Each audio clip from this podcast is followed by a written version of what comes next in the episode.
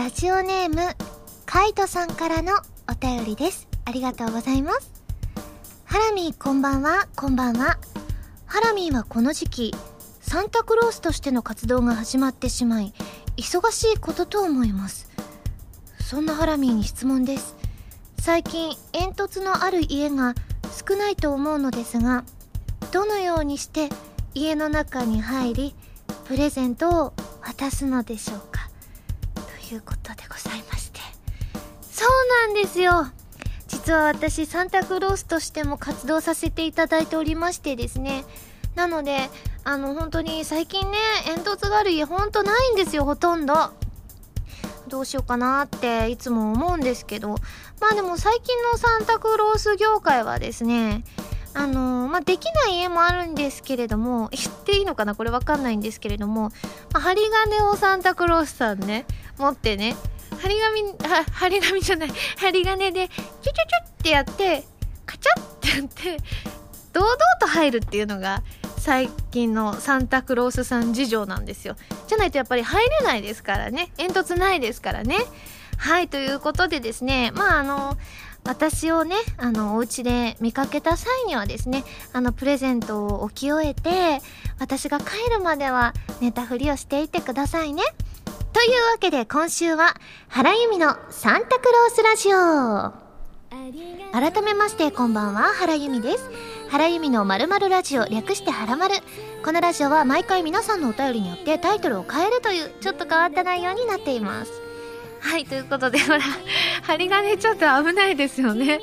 これはでもどうなんでしょうか？サンタクロースさん、皆さんのお家にね、来るんでしょうか？もうちょっとですよねあと数日でクリスマスですからね我が家にも来るといいななんていうふうに思うんですけどただ枕元に私今一人暮らしだけどなんかなんかプレゼントが置いてあったらもう怖くて仕方ないからもう来なくていいかも。だってだってうちの親が持ってきてくれるってことを考えづらいでしょ？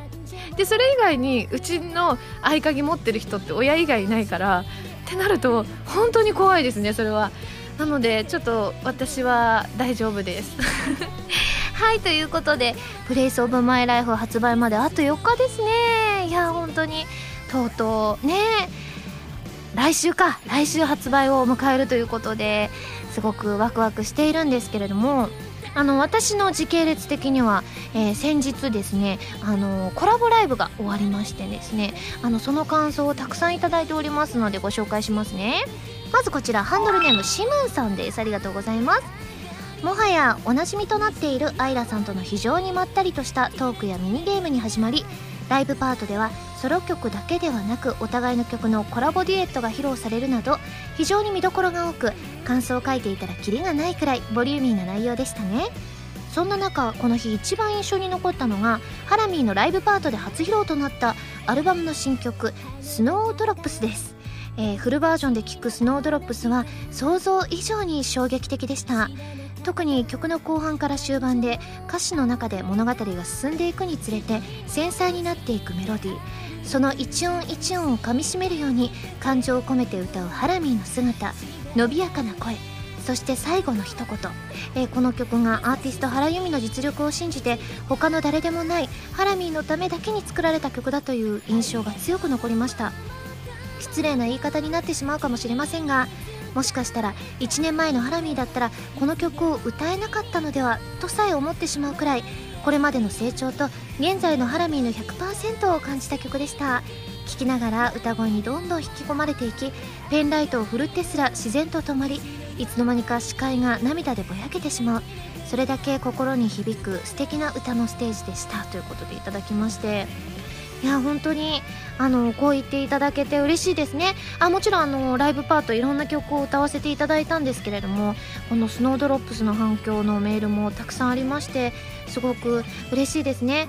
あのちょうど当日あのハラマルでねあの配信されたのがワンコーラスだけだったんですけれどもまああの物語性のある歌詞だっていう風にはお伝えしていたのでそれをね、まあ、最後までお聴きいただけてどんな物語だったのかっていうのをねお聴きいただけたんですけれどもでもやっぱりそうですね。私もすごく初披露であの緊張してたんですよ。スノードロップスって結構難しい曲であもあったりするのでなので緊張してたんですけれどもでも不思議です。この曲はなんかあのやっぱり私が声優として活動させていただいてるのもあるからなのかすごくあの歌詞がすごく本当に何て言うんでしょうね。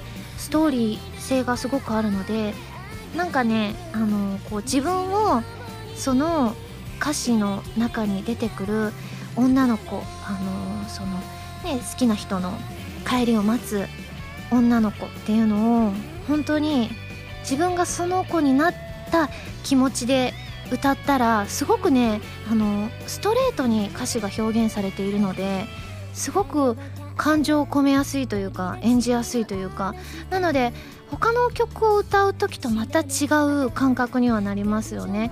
あのなんかちょっと何て言うんでしょう役者として歌ってる部分っていうのは大きかったかもしれません。それは特にこのあのコラボライブで私自身が感じたことですね。なのでそれがこうやって皆さんに伝わったのかなって思うとすごく嬉しいことではありますね。他にもですね、えー、コラボライブの感想いただいておりましてハンドルネームロックさんです。ありがとうございます。ハラミこんばんはこんばんは。初メールです。ありがとうございます、えー、先日のアニソンコラボライブボリューム2お疲れ様でした。ブログ拝見させていただきました。福岡の料理はとても美味しそうでしたね。その中で特に美味しかった皆さんにおすすめしたい料理などありましたら教えていただけると嬉しいです。ということであまあいろいろ食べたんですけれどもあの水炊きも食べました。もつ鍋も食べました。えっ、と鶏も結構有名なのかたくさんね串の盛り合わせとかも食べたんですけれどももう私一番美味しかったのはラーメンも食べたんですけれどもラーメンも美味しかったけどリブロースが美味しかった。なんか本当にねそのお店ではあの1組の客で1回までしか注文できないあのメニューだったんですけれどももうびっくりするぐらい美味しかったですね。なんかもうとろける感じっていうんですか？すごく美味しくてそれが一番印象的ですね。なんかあのー、前日からですね結構あの何、ー、て言うんでしょう。朝のね当日入りだったんですけれども朝すごく早い飛行機だったので前日からあの羽田の近くのホテルに泊まってでまあ朝に飛行機乗ってでお昼前じゃないですね。もう9時ぐらいにはもう着いてて北九州空港に着いてでその後に移動して館長さんの就任式やってであれ？その間は、まあ、お弁当とかも食べたんですけれどもでライブパートがありつつ他は館長さんとしてのお仕事とか館内アナウンスとかしたりとか。でまた夜の、えー、第2部があってその第2部ではねあのスプラッシュマインドとかも2人でコラボしてすごく盛り上がって楽しくってで夜たらふく食べてそのまま寝て朝はビュッフェ食べてでその後ラーメン食べて帰るみたいな。本当にねあのー、充実したというかなんか本当に密度の恋と言いますかすごくね楽しいねあの小倉旅行でしたね。旅行というかイベントですけれども。はい皆さんもね楽しんでいただけたならすごく嬉しいなっていうふうに思います、えー、その他にもですねあの感想メールいただいておりましてお名前だけご紹介します。ニャラさん東堂さんえー、ひろきさん、ルーミオさん、かぼすサワーさん、夏目さん、リースケさん、熊川ピーさん、ビメーダーさん、ハトポッポさんひーさんたけさんスイカ割り人形さんリッチョさんくずりさん南風パワーさん U202 さん星さんゆずんさんなどなど、えー、他にもたくさんの方からいただきました。皆さんありがとうございます。では続いてこれハラマルリスニングの感想ですね。ラジオネームともさんです。ありがとうございます。ハラミこんばんはこんばんは。現在ハラマルリスニングで配信中のスノードロップス聞きました。僕は配信より前に配信当日の、えー、アニソンコラボライブで聞いていたのですが、えー、本当に感動しました。ハラミーもおっしゃっていたように物語調になっていて引き込まれました。今までとはまた違ったバラード曲で僕の中で特別な曲になりそうです。早くフルコーラスで何度も聴きたいです。曲のイメージ的にはサイリウムは白って感じですかね。今までは2色ぶりだったわけですがこの曲は白一色がいいですね。無理して2本振りにする必要はないと思います。僕の場合むしろサイリウムを振らずにただゆっくり聴いていたいですね。実際ライブ中は自然とサイリウムを振る手が止まっていましたし何はともあれアルバムの発売までもう少しですね。発売を楽しみにしております。ということでいただきまして。そうですね。サイリウムあの振っていただいててあの自然と皆さんあの白のサイリウムだけを振ってくださっていてそれがすごく綺麗だったなっていうふうに思うので確かにこれ1色でもいいかもしれませんね。今までまあ2色にはしてたんですけれどもスノードロップスに関してはそれがすごく合ってたかななんていうふうには思うんですけれどもでも何て言うんでしょうね。このまあ振らずにゆっくり聞きたいんだって方はね是非そうしていただいてですね好きなように聞いていただけたら嬉しいなっていうふうに思います、えー、その他にも、えー、スノードロップスの感想のメールいただいておりましてお名前だけご紹介します。ニフルさん部屋が暑いさん南風パワーさんゆずんさんなどなど皆さんありがとうございます。では続いてこちらタコツボ軍曹さんです。ありがとうございます。ハラミこんばんはこんばんは。アニメで出演されているログホライズンの書籍新刊が12月20日に発売ですね。あ発売になりましたね。じゃあ今回は特装版にオーディオドラマもついてくるので今ハラマルを聞いているリスナーの中にもすでにチェックされた方がいると思います。ぜひご出演されての感想や収録のエピソード聞きどころなどあったら教えてください。そしてお正月には前半13話の一挙放送もあるそうですよ。振り返ってみるとハラミー演じるマリエールさんの出番もいっぱいありましたね。天真爛漫で関西弁で可愛い。ちょっと子供っぽいところもあるけどギルドの仲間を家族のように大切に思う慈愛の持ち主。あと大きなお胸とっても魅力的で今後の活躍が楽しみで仕方ありません。後半戦の出番や活躍が気になるところですがハラミーから見た見どころなどお話しできる範囲で聞かせていただけると嬉しいです。前半エピソードを演じてみての感想なども聞いてみたいですということで。そうですね。あのー、まああのー、前半エピソードはですね結構いろんなキャラクターが出てきてたりとかあの見てらっしゃる方としてはそのキャラクターを覚えるのがあの結構大変だったりするのかななんていうふうには思うんですけれどもただだんだんだんだんなんて言うんでしょうね。あのそのキャラクターの個性っていうのが見えてきたりするじゃないですか。なのでマリエールさんとかもたこ焼き食べたりだとかなんかちょっとねあ自分に似てるかもっていうようなのがどんどんねあの話が進むごとに発見することができて個人的にすごく嬉しい気持ちになりましたね。でこれからどんどんどんどん話がですねもうねほんと見逃せないというかいろんなキャラクター増えていくんですけれどもすごいね楽しいんですよ。展開が本当に早いのですごくね見ててねあもう終わったみたいな感じで。なのでねちょっと後半戦もですね皆さんにぜひ見ていただきたいですね。すごく楽しい展開となっておりますのでぜひぜひよろしくお願いします。ではこちら最後ハンドルネーム夏美 P さんです。ありがとうございます。ハラミこんばんはこんばんは、えー、先日ラルクの過去のライブ DVD がブルーレイ化されることが発表されました。なんと過去18タイトルの DVD がブルーレイとなり3月19日に一斉発売されるそうです。完全生産限定版のボックスは2月26日に発売されるそうなのですがなんとこちらはライブ音源の CD が31枚入っているそうですよ。ブルーレイディスクと合わせるとなんと49枚の大容量。そして限定グッズもつくそうです。この限定ボックス完全受注生産でお値段が14万9940円ということなのですがハラミーは興味はありますかといただきましてえ同様の内容南風パワーさんからも頂いております。これね私もね衝撃が走りましたよね。あの前ね全10何形態でね13ぐらいでしたっけ？あの発売みたいなのもかなり衝撃だったんですけれどもこれあのファンクラブ入ってるのでメールが来るんですけれどもおおって思ったんですけどちゃんと値段まで見てなかったんですけれども14万9940円ということでびっくりしちゃいますねこの値段は。ねでもなんかね限定グッズもつくとかなると本当にね買いたいなっていう気持ちとですね過去18タイトルの DVD って多分持ってんだよなって思うとそのライブ音源の CD31 枚がの内容によるかななんていうふうには思うんですよね。でもねなんかだんだんねこう DVD がねもしかしてなくなっていくかもしれないじゃないですか。ブルーレイの時代になっていくかもしれない。って考えると買った方がいいのかななんていうふうにも思うんですけれどもね。もうちょっと私もですねあの詳細を調べてみたいと思います。その他プティさんからラルク絡みで、え、メールいただきました。ありがとうございます。皆さんそれでは、えー、最初のコーナーに行きますよ。でもその前に CM です。どうぞ。原由実のファーストアルバム Place of my life が2013年12月25日に発売されます。シングル未発売曲1曲アルバム用の新曲3曲を含む全13曲を収録しています。ボーナストラックには花火ソロバージョンを収録。ブルーレイ付き数量限定版。DVD 付き版にはPlace of my life ミュージックビデオも収録されています。皆さんぜひ聴いてみてくださいね。こんばんは原由実です。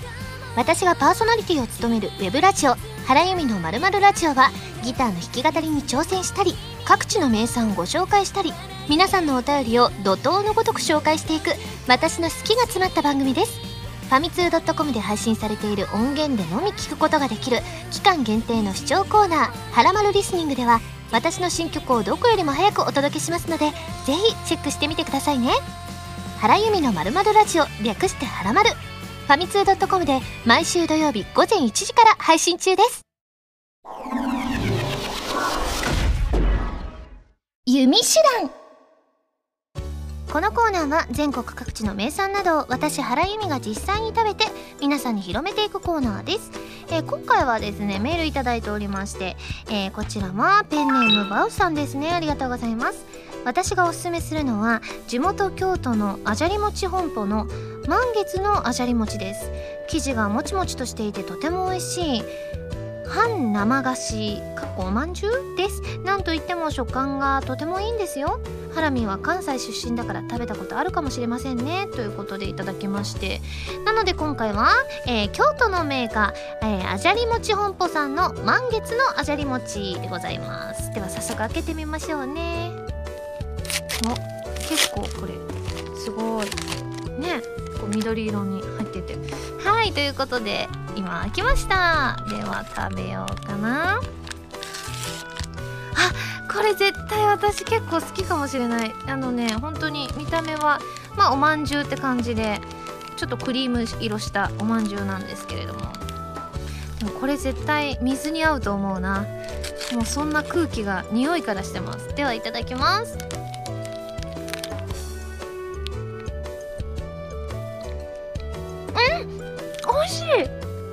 予想予想外のなんか美味しいのは美味しいって思ってたんですけど予想を超える美味しさです。あのねほんともちもちしてるんですよ。あの外側の生地が本当にもちもちでうんこれいいですね。やっぱりもちもちしたの好きな人多いですよね日本人はね。うん。うん。これ本当に中のあんこもまあ甘さがそこまで甘すぎなくて美味しいんですけれども外側の生地だけで食べていたいって思う感じです。すごく美味しいですね。はいということでごちそうさまでした。それでは早速採点をしちゃいたいと思います。ユミシュランの評価は星。2.8です。はいということで今回も美味しくいただきましたので感想を生 CM として披露したいと思います。ね今回何しようかなって難しくって今まで京都だと舞妓さんが出てたりとかあとはあのー、クリミナルガールズのともえちゃんがあのー、まあ京都弁なのでともえちゃん登場させたりしたんですけれどもちょっとね今まで京都といえば女の子みたいな感じがあったのでちょっと今回はね男性でいきたいと思います。では CM スタート拙者侍じゃ。見た目はいかついかもしれぬが実は拙者スイーツ大好き。スイーツ男子じゃ。今拙者の一押しスイーツはこのあじゃり餅。今日も朝ごはんにあじゃり餅を食べて京都の街の平和を守ってくるぞ。あじゃり餅本舗の満月のあじゃり餅。はいということでね男性も。あでもなんか標準語で喋っちゃった。あまり京都弁の意味なかった。でもまあ侍っていうのが京都っぽいっていう話ですからね。はいということで皆さん CM いかがでしたでしょうか、えー、このコーナーでは全国の名産情報を募集しています。名産をお送りいただくのではなくどこの何が美味しいかといった情報をメールでお送りくださいね。以上「ゆみしろん」のコーナーでした。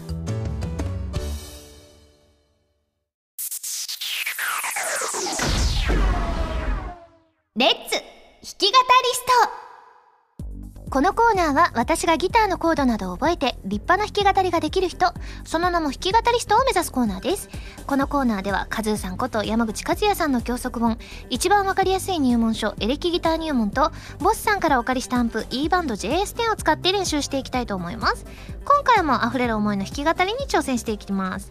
今ね、ストロークのパターンがですね、こう、たいなのでやってるんですけれども、えー、前回が B メロまで行きましたので今回は1サビですね。ではもうこれどうしましょう？早速やっちゃいますかね。では参ります。ちょっとねサビのところはちょっとリズムが難しいんですが頑張ってみたいと思います。では弾く前にですねあのコードのご紹介をしたいと思います。F、g マイナー C、F、A 分の F、B フラット、g マイナー C、C サス4、C それで次のサビの繰り返し F、g マイナー C、F、A 分の F、B フラット、g マイナー C、C、F というのでサビ全部になりますので早速弾き語っていきたいと思います。それでは参ります。弾き語りスタート。ありがとう。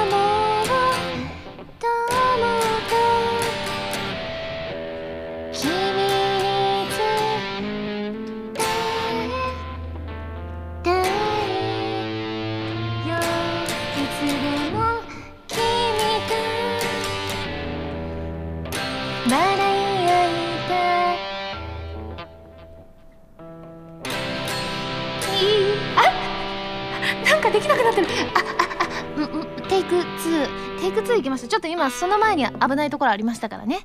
テイク2参ります。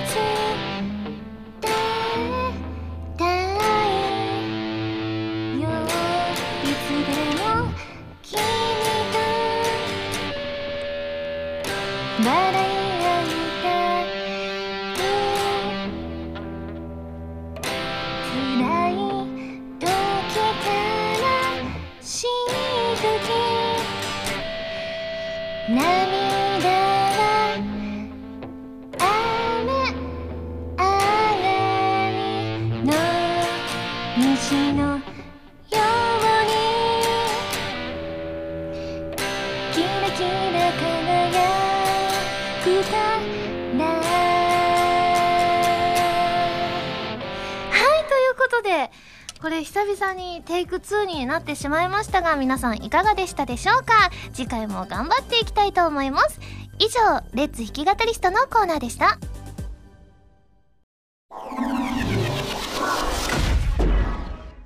まは。普通のお便りから特定のテーマまでいろいろなお便りを募集して読んでいくコーナーです。募集していたテーマはこちらの3つです。私に出したいクイズそして知っていると自慢できちゃうちっちゃい小ネタそしてゆきてさんからいただいた落ち込んだ時の気分転換の方法でございます。ではまず最初落ち込んだ時の気分転換の方法から参ります。こちらハンドルネームカイトさんです。ありがとうございます。えー、ハラミーこんばんは。こんばんは。落ち込んだ時の気分転換の方法はとりあえず外を散歩するということです、えー自分の家が田舎の方にあるからなのですが、えー夜歩くとすごく静かで心がとても落ち着きます。途中でぼーっと星を眺めたりするとさらに心が洗われておすすめですということでですね。いいですよね。私もね結構ね夜散歩するっていうかあの帰り道ねあの家まで歩いてる時とかにこうなんて言うんでしょう空見上げながらあと音楽聴いてそういう時にそれこそ溢れる思いとかスプラッシュマインドとかを聞くとなんかこう曲自体明るくて昼のイメージなんですけどでも夜聞くとすごくねこう星空とか見ながら夜聞くとすごくね心にねさらにしみるような気がして割とそういう曲とかをチョイスしつつ私も散歩したりしますね。その他ですねデジカメを持って散歩っていうのがたけさんですね。やっぱり散歩っていうのも結構ね落ち込んだ時いいのかもしれませんね。続いてポチャジさんです。ありがとうございます。ハラミこんばんは。こんばんは、えー僕なりの落ち込んだ時の気分転換の方法を一つ。それは至極単純。映画を見ることです。しかもとびっきり泣けるやつです。気分が沈んでしまった時はとことん沈む。そして見た後は急浮上。毎回落ち込んでしまった時はこんな感じです。不思議と泣ける映画を見た後は気分がすっきりするものですね。僕の解決策はこんな感じですということで。あー映画を見て泣くってでもね泣くっていうのはすごいいいと思うんですよ。なんか実際泣くとあの気分が晴れたりしませんか？あの実際泣くと体にいいらしいですよ。こう溜め込んでこうグッてね我慢するよりは泣くとちょっとストレス発散になるっていうのを実際医学的に証明されているらしくってですね。あの南風パワーさんも一人こっそり泣くっていうのが、えー、落ち込んだ時の気分転換の方法ですって書いてらっしゃって私も結構これ実際やってるのでいい方法だななんていうふうに個人的には思ってますね。続いてこちら最後ですね。ハンドルネームビメーダーさんです。ありがとうございます。原さんこんばんは。こんばんは。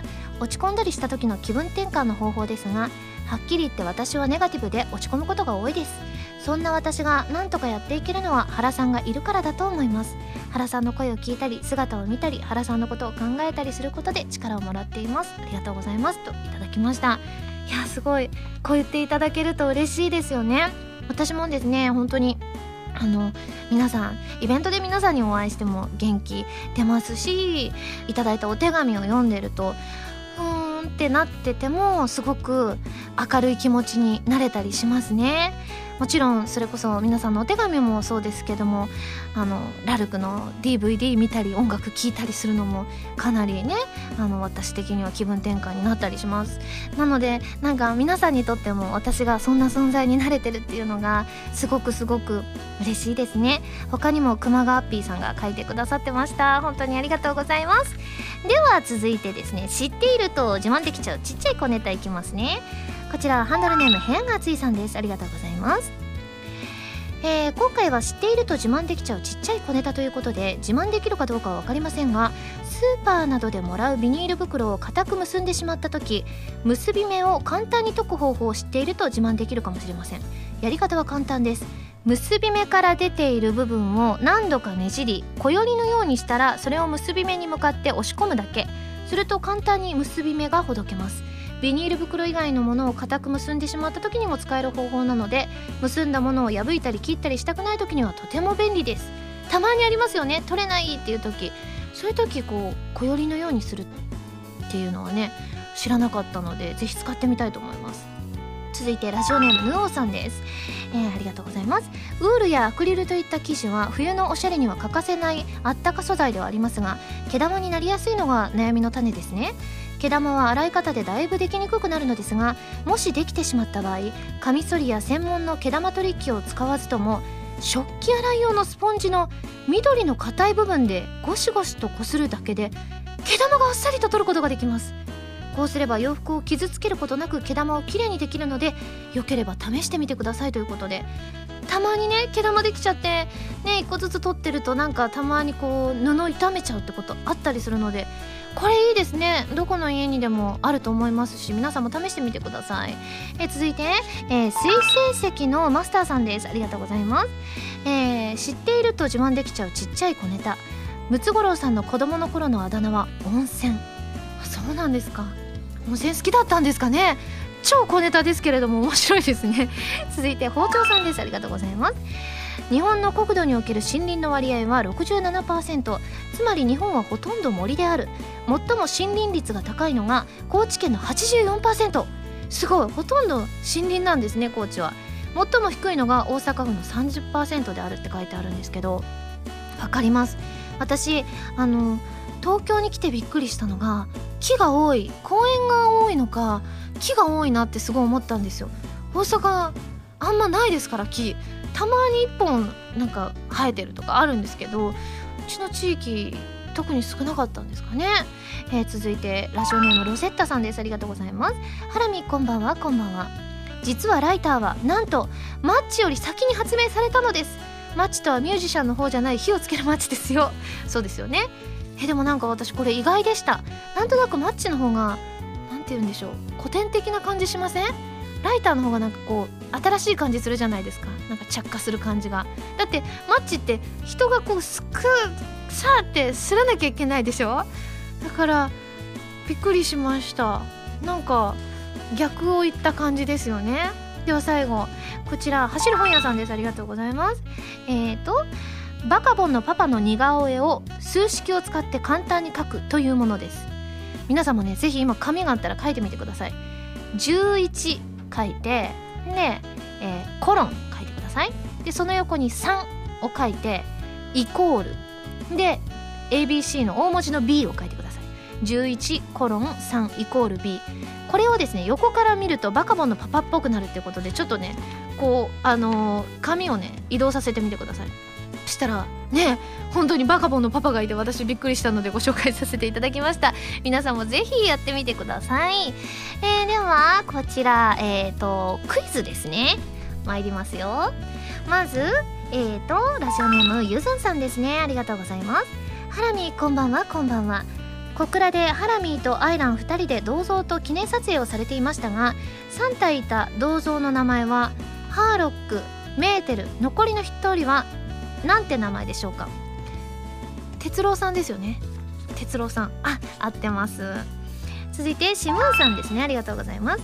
ハラミーのサードシングル「インテンション」の英語の綴りをお答えください。これ何度も書きましたよポスターに。いきます。I N T E N T I O N 合ってますね。ありがとうございます。はい。では続いてともさんですね。ありがとうございます。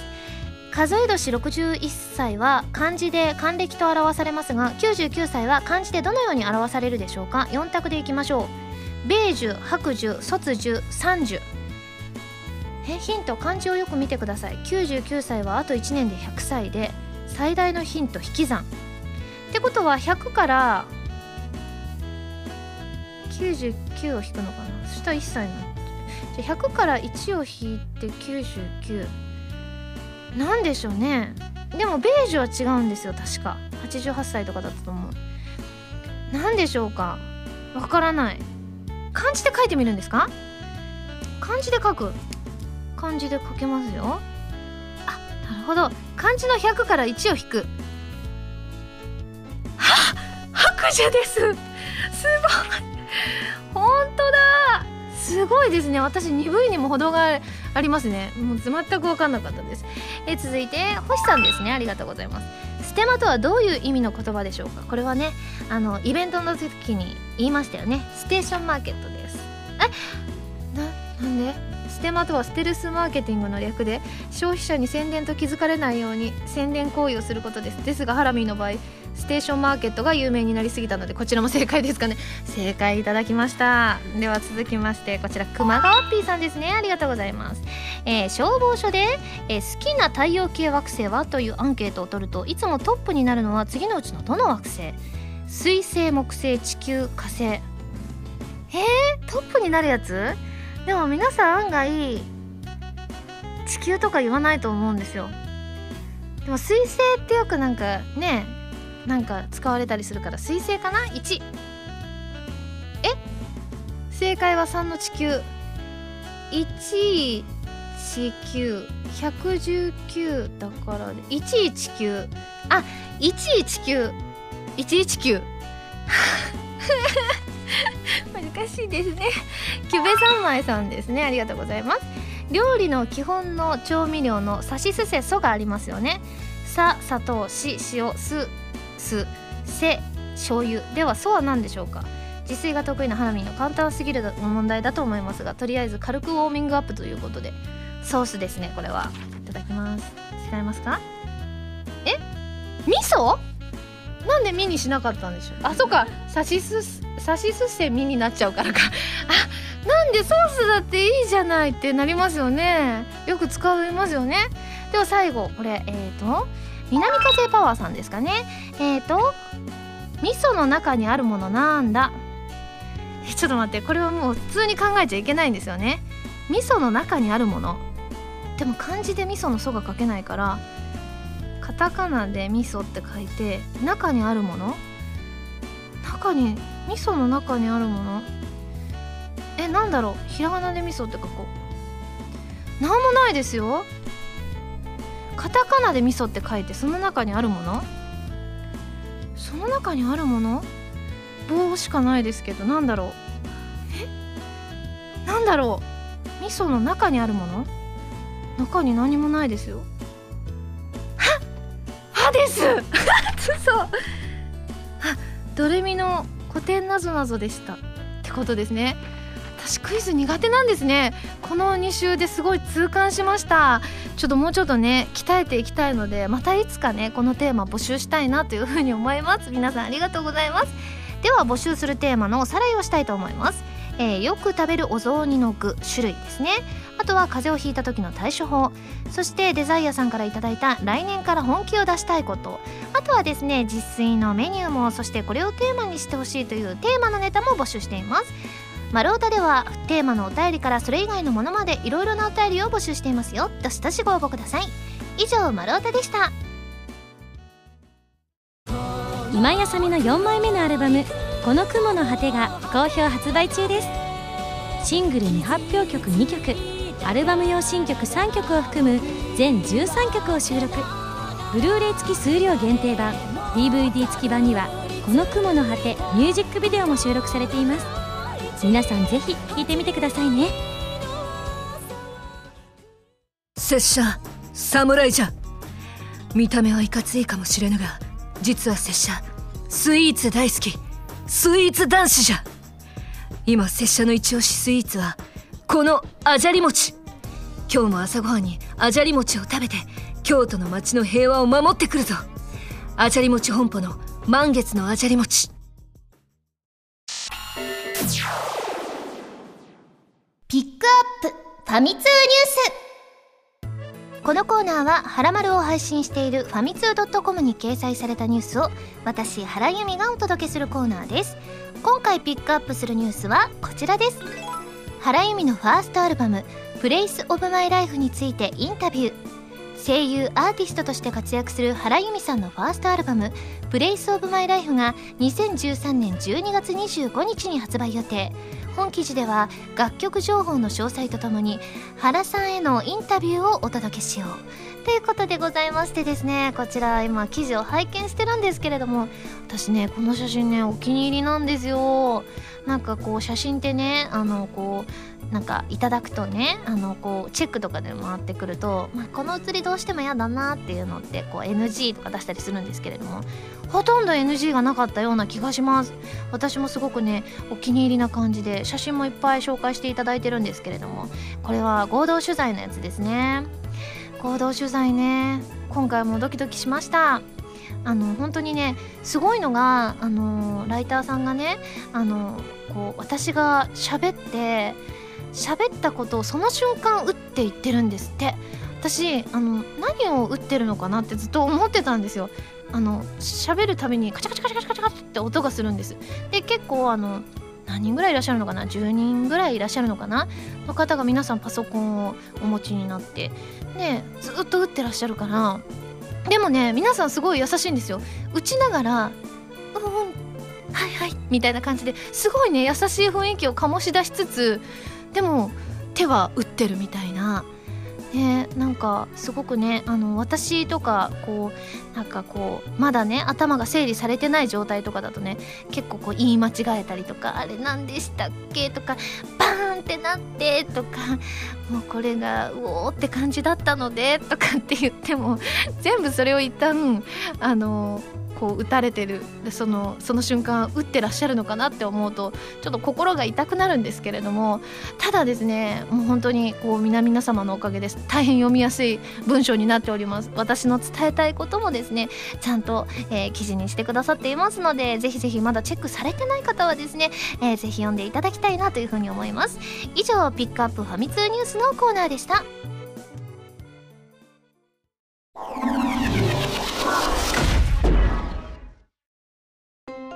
エンディングです。それではここでお知らせです。私のファーストアルバムの発売まであと4日です。タイトルは「プレイスオブマイライフ発売日は2013年12月25日です。ブルーレイ付き数量限定版 DVD 付き版通常版の3種類があります。ぜひご予約をお願いします。あとこんなメールいただいております。こちらキュベ三昧さんです。ありがとうございます。ラミこんばんはこんばんは。いよいよプレイスオブマイライフの発売が近づいてきましたね。視聴コーナーなどで新曲も次々と披露され発売が待ち遠しくて仕方がありません。そんな発売を待ちわびてなのかツイッター上ではハラマルリスナーの方々がたくさんの宣伝をしているのは知っているでしょうか。YouTube に上がっているミュージックビデオの宣伝をはじめ機会があるごとにあの手この手で発売をアピールするステマならぬオプマの熱意と発想には頭が下がる思いです。